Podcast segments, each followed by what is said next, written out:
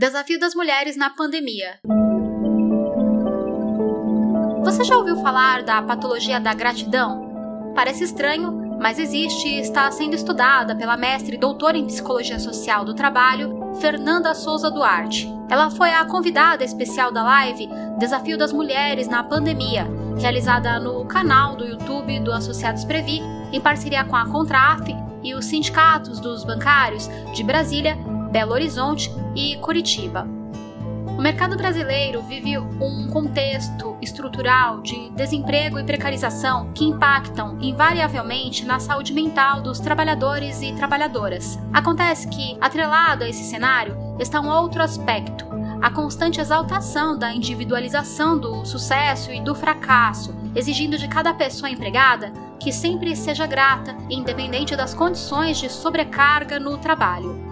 A gratidão em si ela é, é uma coisa boa, né? O problema da gratidão é quando ela se torna uma, uma coisa compulsória, obrigatória. Você tem que ser grato e essa gratidão não permite que nenhuma insatisfação surja e apareça. Né? Conforme a gente vê o aumento de alguns tipos de vulnerabilidade ou da dependência econômica, é, enfim, desse emprego, quanto mais você vê isso aumentando, ou seja, não existe uma rede de apoio. Então a gente vai imaginar uma mulher que é chefe de família, ela tem filhos e aquele emprego que ela tem, enfim. Como que ela vai se relacionar com esse emprego de maneira que, que ela se sinta, por exemplo, livre para reclamar de algo que, que não está acontecendo bem ou adequadamente, né? Se a gente pensar num contexto de teletrabalho, que às vezes também é visto como um, um benefício, olha, tem gente que está indo lá fora, vou te dar esse privilégio de estar tá, é, trabalhando a partir de casa, né? Só que quando a gente vê isso também, é um prêmio? Não é, né? Nesse momento é algo que sendo possível, seria o ideal, o adequado. A partir dessa ideia também que é vendida como um prêmio, nas mulheres isso coopta é, esse sentimento de culpa, ele já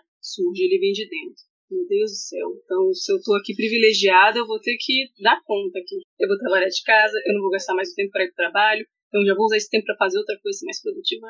Né? A gente tem uma outra questão que é do risco biológico. Tá, mas se eu pegar lá fora o vírus eu levar para minha casa, levar para minha família, aí tem mais culpa.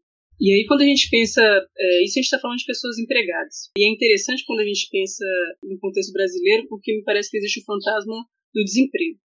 Hoje eu tenho emprego, mas amanhã eu não posso, não posso não ter, né? E se eu não tiver, então eu tenho que ficar aqui bem grata ao meu, ao meu emprego, ao meu trabalho. É, isso tem muito a ver, claro, com a, a, formação né, do trabalho no Brasil, e a gente volta lá para a escravidão, para uma certa gestão moral do trabalho, né? Alguns princípios do cristianismo também eram utilizados para doutrinar as pessoas para o trabalho de uma certa maneira, né? E também a divisão sexual do trabalho. Quem é que cuida de tais tarefas? Quem é que cuida de outras tarefas? As mulheres cuidam da, da casa, das crianças, da comida, enfim. E os homens vão cuidar de outras coisas. E agora o que a gente vê com a inserção da mulher no, no trabalho é, ao invés de a mulher transitar, ela acumula funções. A explicação é da psicóloga Fernanda Souza Duarte. Ela destacou que, ao serem confrontadas com alguma situação de sofrimento e até de abusos no trabalho, as pessoas são orientadas a serem gratas. Mas o que essa gratidão compulsória revela é um sentimento de profunda impotência dos trabalhadores e trabalhadoras, contribuindo no aumento de problemas mentais e físicos entre eles. Então, quando eu trago essa questão de uma patologia da gratidão, e que nas mulheres eu vejo que se expressa também bastante como, às vezes, passividade diante de agressões, e a gente tem também essa questão, a mulher trabalhando em casa, questão da violência doméstica, a gente sabe que aumentou. É, a gente sabe também que situações de abuso dentro do trabalho, né, elas aumentam em função do número crescente de desemprego também, né? Quanto mais cresce o desemprego, mais pressão você pode fazer nas pessoas para que elas sejam obedientes, para que elas sejam passivas, é, para que elas sejam impotentes diante daquilo que é feito, né? Porque eu sou detentor do emprego, ou da comissão, ou do que quer que seja, a sua força de trabalho é simplesmente é, reduzida a nada. E a partir disso a gente vê como se estabelece uma relação de dependência no lugar de uma relação de troca.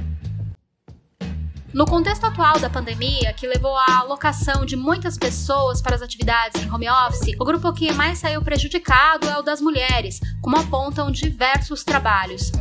Um deles, realizado pelo Sempre Viva, organização feminista, revela que durante a pandemia, 50% das mulheres brasileiras passaram a cuidar de alguém da família.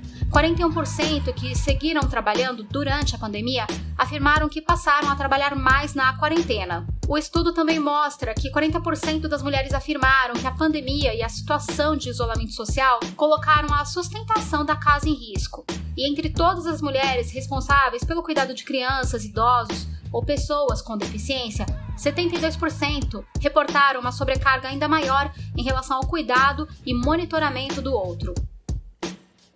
A diretora eleita de planejamento da Previ, Paula Goto, que também participou da live, destacou a criação de um novo termo nas ciências sociais para designar o impacto da pandemia na retirada de oportunidade das mulheres. Né, sabemos que o termo de recessão em inglês é recession.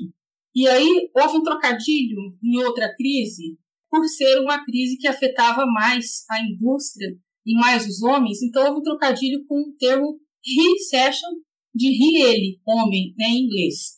E aí a Nicole Mazon cunhou o termo para esta pandemia, que seria especificamente uma crise maior advinda para as mulheres, uma recessão para as mulheres. Ela cunhou o termo de she session. Então, é uma recessão delas, uma recessão das mulheres. Porque exatamente porque as mulheres é que estão sofrendo mais no mercado de trabalho com essa pandemia. O mesmo estudo do Sempre Viva Organização Feminista mostra ainda que durante a pandemia, 58% das mulheres desempregadas são negras, 61% delas que estão na economia solidária também são negras. Além de tudo isso, houve um aumento em relação ao ano anterior de quase 10% nos casos de violência doméstica contra a mulher durante a pandemia. A gente percebe que os direitos da mulher, a condição de vida da mulher, a qualidade de vida da mulher, ela acaba sendo ameaçada na frente do que dos homens. Aquela condição que a gente fala que uh, diariamente a gente tem que renovar as nossas lutas para manter os nossos direitos e, e conquistar mais.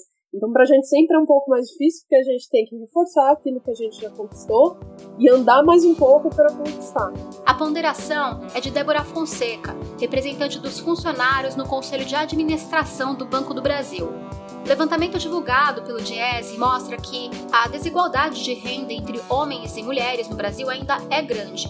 Em 2019, o rendimento médio dos homens no Brasil era de R$ 2.518 contra 1.974 das mulheres.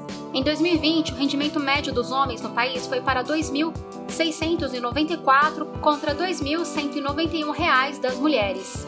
A desigualdade continua mesmo quando homens e mulheres ocupam cargos iguais, como diretores e gerentes, e até quando as mulheres possuem o mesmo grau de escolaridade que os homens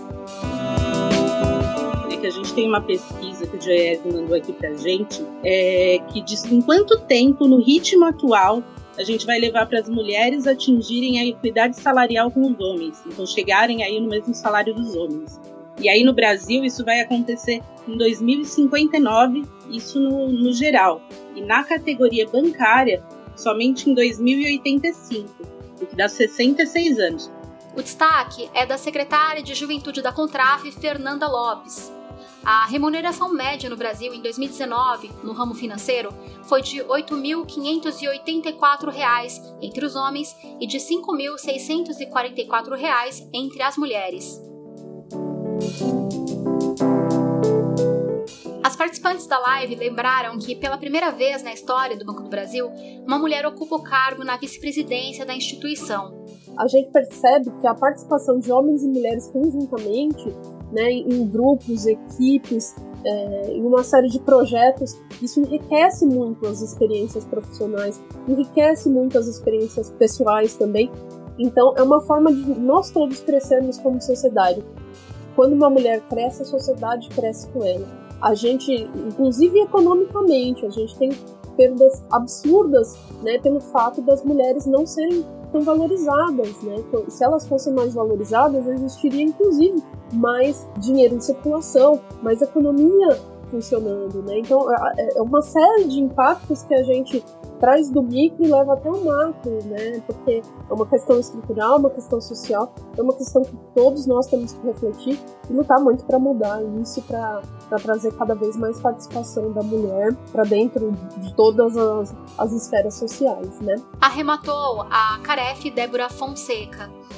Luciana Banho, diretora do Sindicato dos Bancários de Belo Horizonte, conselheira deliberativa eleita da Previ, destacou o desafio da dupla jornada de trabalho das mulheres, que, além de serem obrigadas a manter a mesma eficiência que os homens no mercado de trabalho, precisam dar conta dos serviços domésticos. Eu falo que a gente vive um, um mito, né, da mulher maravilha, né, da super mulher, aquela coisa da mulher que é guerreira, né, que é super capaz, e acho que nós somos mesmo, né? Só que a questão é qual o preço que se paga por isso, né? Qual o custo disso? Diante do cenário de aumento de desemprego e pobreza, várias entidades sindicais bancárias criaram uma campanha chamada Sindicato Solidário para arrecadar alimentos, produtos de limpeza e de higiene pessoal em todas as regiões do país. Para participar, basta entrar no site sindicatosolidario.com, fazer um cadastro e participar. Além de contribuir com uma doação, você poderá ainda escolher a entidade ou a comunidade que vai receber a ajuda. Até o próximo podcast.